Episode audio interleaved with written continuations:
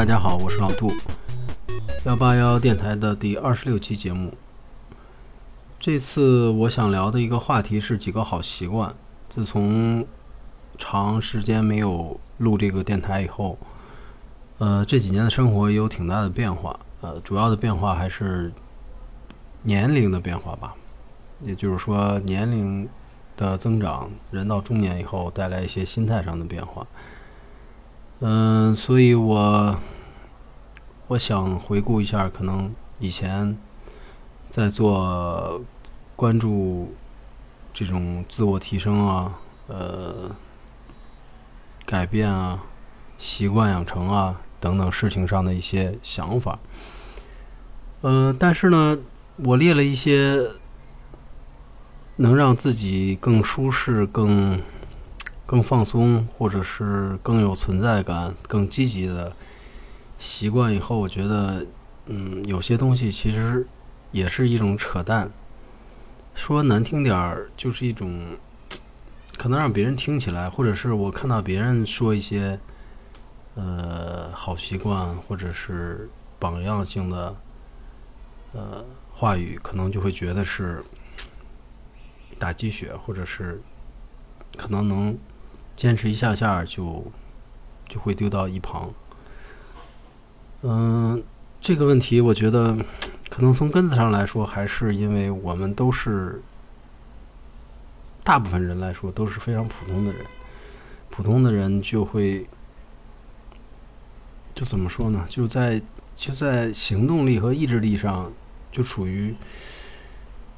嗯，大部分人都属于这种可以自洽的状态。也就是说，在可能是从原始人类进化的过程中呢，就不是那种极端的行动派或者极端的呃去刻意的做一件事儿的那种人。但这种人呢，可以规避一些风险啊，比如说不容易成为一些呃成为极端的性格的人，不容易嗯成为一些边缘化的人。但是呢，嗯，可能也不容易成为一个呃能够持续的改变自己的人。嗯，总的来说呢，我今年年初的时候给自己的一个想法就是不要把以前每年的嗯新年计划都都变成那种超上一年的计划，计划都是一些空谈，嗯。我想的是能够对自己轻松一点吧，所以就少列一些计划，或者是计划完不成也没关系，只是做一些呃简单的事情。嗯，过了半年，我觉得可能这么做也未尝不可，尤其是可能这两年像躺平啊这种心态、这种社会现象出现以后，人们在面对。过于内卷、过于呃压力的这种社会环境下，你的一种自然反应吧。所以今天节目的开头呢，就说一下我对这个习惯或者对这种目标的一种态度，也可能比较丧。所以如果你不感兴趣的话，或者说你需要打鸡血的话，可以去看，呃。看其他的内容吧。嗯，那我就说一下我列的一些好的习惯。嗯，第一个是正念冥想。呃，正念和冥想在宗教和心理学上都有，呃，都有比较长时间的研究和应用。嗯，我看了一些，呃，其中有一个网飞的视频。还有看了几本书，但这件事儿呢，呃，我接触了也很多年了，但也尝试过，呃，比如说类似打坐那样的定期的冥想，比如几分钟放一些自然音乐，呃，坐在那儿放松自己的这种很正式的形式，但是，啊，给我感觉我可能不太需要，我可能还没有忙到。呃，大脑要爆掉，然后必须要抽出一些时间来，比如说，呃，工作了两个小时以后，去坐在那儿，找一个安静地方去冥想。所以我日常的做法就是，嗯嗯，尽量把自己的行为和自己的注意力结合起来。也就是说，比如说走路的时候，就尽量关注于走路。嗯，吃饭的时候就仔细的吃饭。啊，你比如说去关注咀嚼的每个动作啊，呃，品品味一下食物的味道。呃，或者是感受一下食物咽到嗓子，咽到这个，就是给自己身体的一些感觉。嗯，我想这可能比那种特定的这个冥想仪式更简单易行一些，也更容易让日常的生活呃注意力更集中。这样的好处，我觉得也是比较明显的，因为在现在这种。信息时代可能很多时候就会干着这个想着那个，其实我们的大脑也没有那么强的处理能力，呃，所以这是一个我我日常的一个心得吧。另外呢，就是每天写每天的日志，呃，也可能就是流水账写几句话，这是这件事儿当成一个呃仪式性的事儿吧，一般都是在早晨。当我坐在电脑前面，第一次坐在电脑前面的时候，就先做这件事儿。他有的时候极少数的时间也会忘掉，因为比如说你一上午都没有没有空打开电脑，呃，或者是呃打开电脑有突然处理一件紧急的事儿，就把它忘掉了。嗯，但是这件事儿如果作为一个仪式的话，作为一个你每天都要注意的事儿的话，它会起到一个提醒你回顾前一天行为，或者是作为一个旁观者观察自己的行为和情绪变化的一个作用。嗯，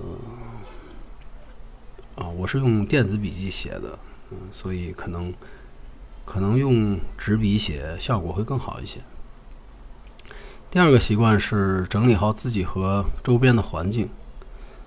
嗯，很早以前，小时候，这个大人就会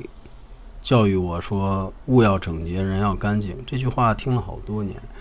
但是，我觉得真正改变我的是，呃，可能是在在部队的生活吧。是我我在我上军校的时候，是真正的被。被规范的几年，这样的话会从一个相对比较懒散邋遢的人，转化成一个被规训的，嗯，比较严格规训的人。他有利有弊，他的，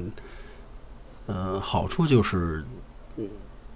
就会养成一个比较整洁的习惯。相比较而言，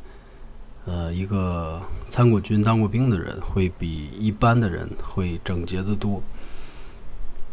嗯，对于日常来说，呃，整洁肯定是有很多好处，会降低你的复杂度。呃，比如说你用完一件东西就把它放回去，这是一件非常好的习惯。我们观察一下自己的父母，老一辈的人，很多人都是能把厨房啊、家里啊收拾得井井有条。但据我观察，很多人家里也是非常乱。呃，有的人说他很杂乱，也能找到东西，但我想这可能只是少数人吧。大部分人都应该把物品归置好，嗯，而且这种这种整理是日常日常性的、持续性的行为。整理自己的环境呢，还包括呃，比如说自己的清洁，嗯。我自己理发好多年了，就是买了一个电动推子，呃，因为不太不太在乎发型的话，就理一个呃类似光头的短发，就比较容易的，呃，节约了去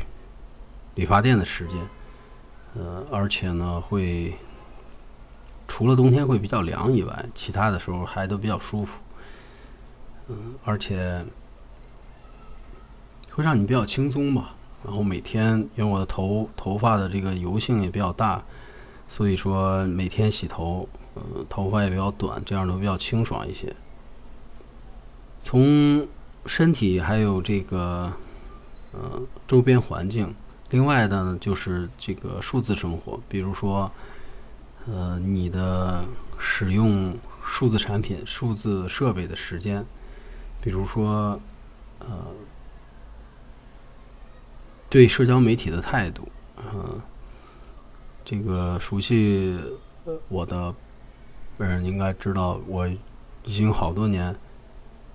关闭了这个微博和朋友圈，偶尔会去朋友圈给别人点个赞，但是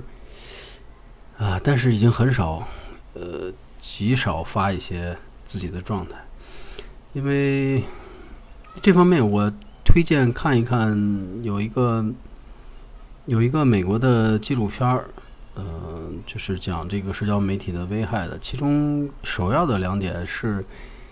呃，是这个社交媒体的一个算法功能，也就是说，它它通过算法来迎合你的需求。实际上，你的需求并并不是你的发现，就是不你的浏览内容并不是你的发现，而是被投喂的。但如果你明白这一点还好，如果不明白的话，你你看到的东西都是被人被这个算法推送给你的，其实是一件很悲哀的事情。你永远看到的是让你高兴的东西，你就像每天喂给你的食物都是安排好的，你你永远尝不到新的东西。嗯，你可能说我也是，我也。从比如抖音这类的产品里得到了新的东西，乐趣也好，新的知识也好，呃，买了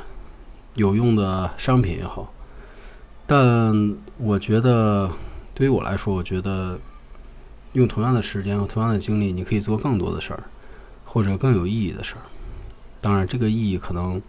每个人的衡量标准不同。社交媒体的另一个巨大问题就是，它会让你更焦虑。它的焦虑在于，人总会在社交媒体上晒晒自己的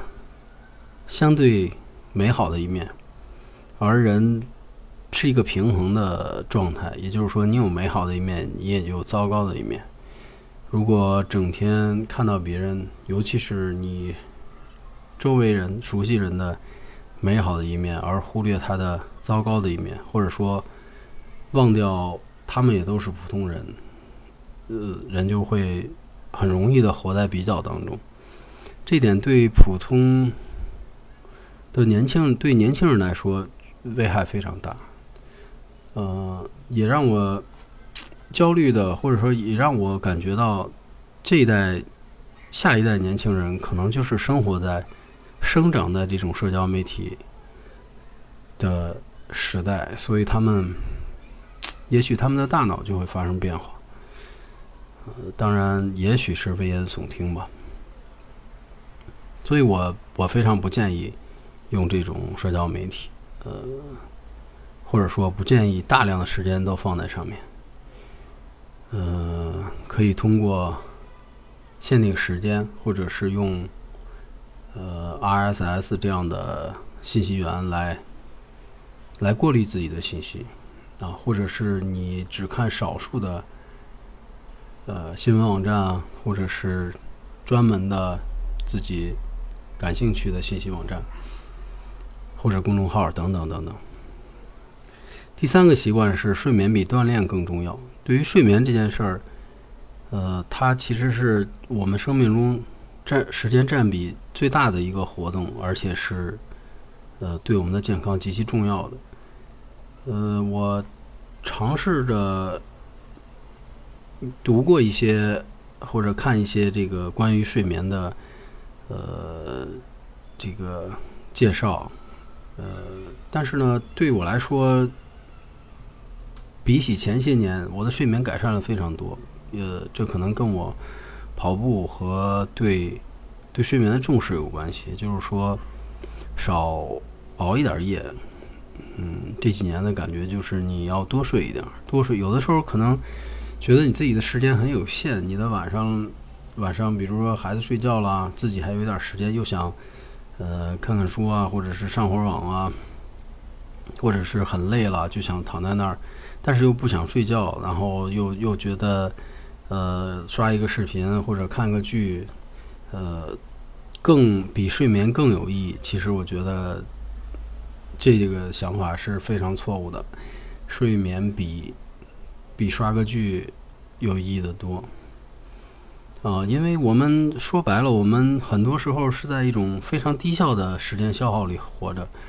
嗯，而且这种低效时间是一种短期的满足，而作为一个成年人，应该学会延迟满足，也就是说，也就是说，还是要区分。哪件事更重要？嗯，对于睡眠来说，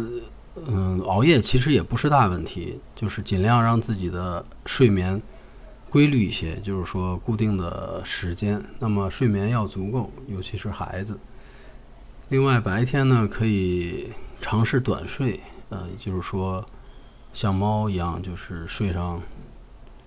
嗯，闭闭眼休息，或者是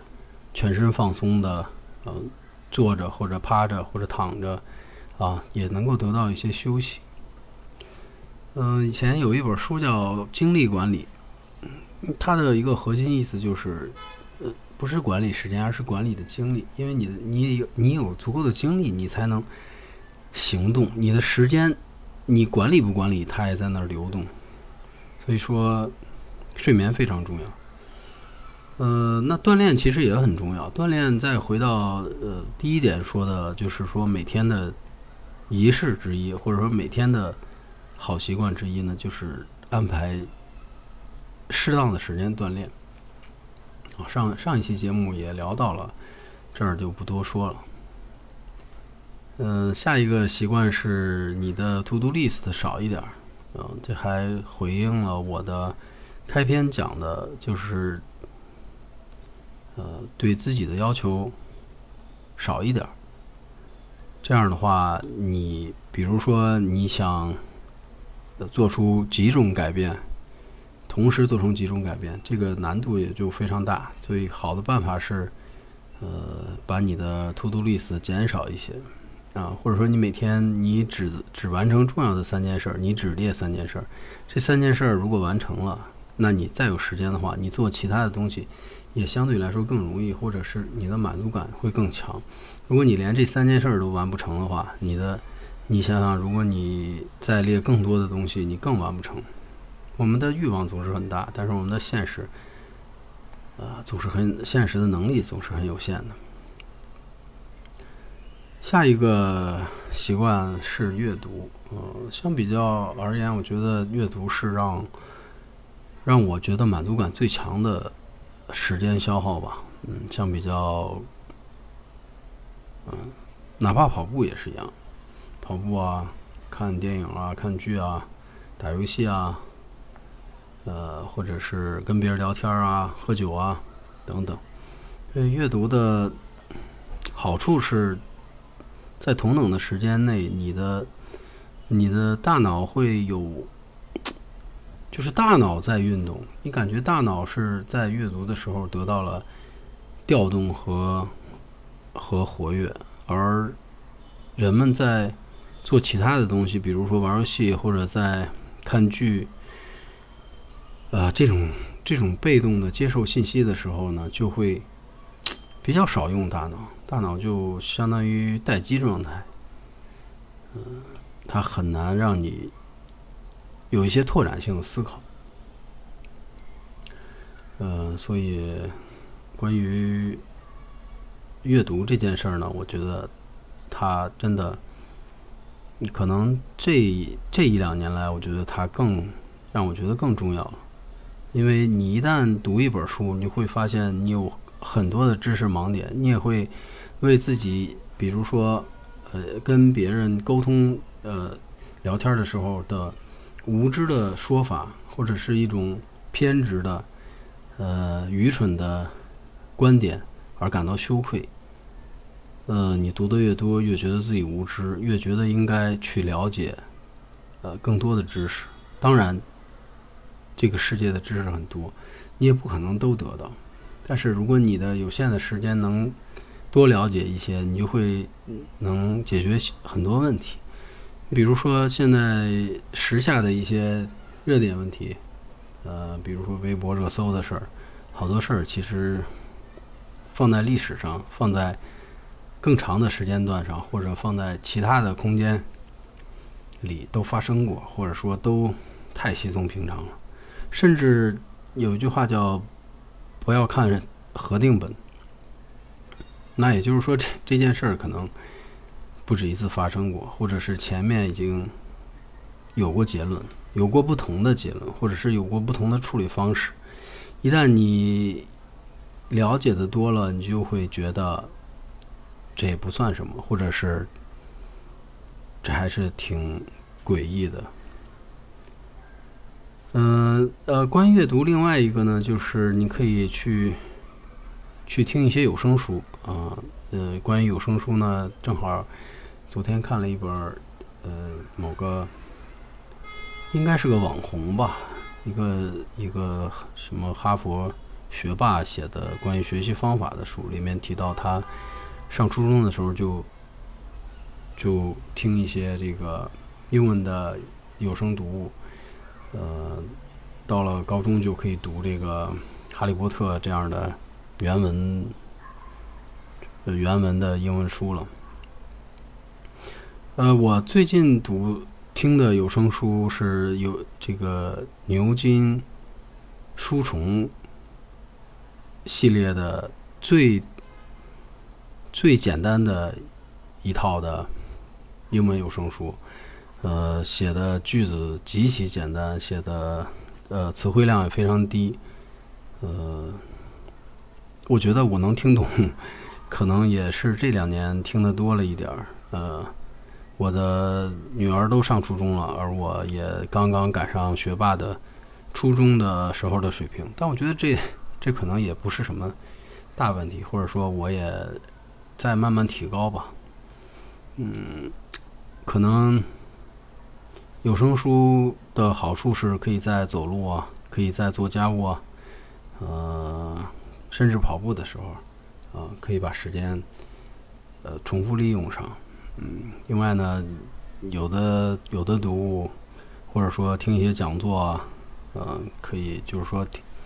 嗯，他对你的注意力要求没有那么高啊，错过就错过。嗯，最后一个习惯是做你想做的事儿。这个其实从根本上来说，我们所所有的选择都是我们我们主动选择的啊，哪怕有些东西是被迫的，但也有很大比例的主动成分。也就是说，我们的选择虽然是主动选择，但是有的东西不是我们想做的，或者是不是我们的热情所在。呃，做一个普通人，或者说做一个呃想把生活过好、过得有意义的人，那还是尽量找一些呃自己的热情所在，然后坚持去做。嗯，这件事儿其实可能说起来比较悬、比较虚，但是具体到个人身上，你比如说我种花、我钓鱼，都可以。嗯，我我观察身边好多人，尤其是上了年纪或者退休的人，他没有什么热情。一旦没有什么热情，可能衰老就会如期而至，甚至衰老会加速的降临在这个人身上。那么他，我觉得他的生活质量就会很低。嗯。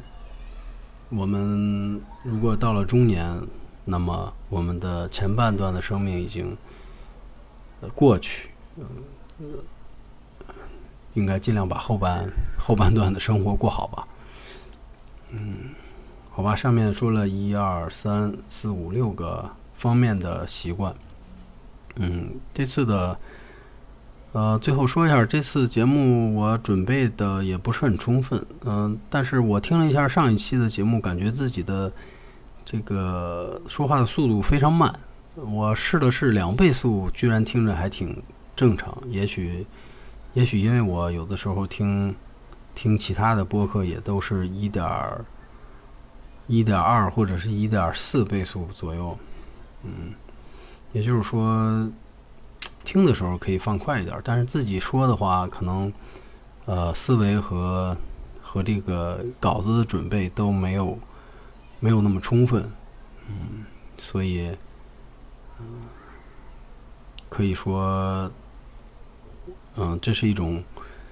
呃矛盾吧，或者说作为一个没有花费那么多时间的准备的节目，那我觉得做成这样也就可以及格吧。嗯，好了，那这期节目的内容就这些。如果你呃有什么好习惯，也可以反馈给我，或者是你你想养成一些好习惯的话，那么最好的时间就是从今天开始，从一点点的开始。啊、有一个有一本书叫《微习惯》，它的核心意思就是做。从一点点做起，比如说我想锻炼，哪怕我每天从做十个俯卧撑，或者是每天嗯从走路上班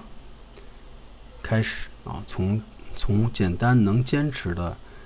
事情开始，慢慢来。好了，今天的节目就到这里，嗯、晚安，再见。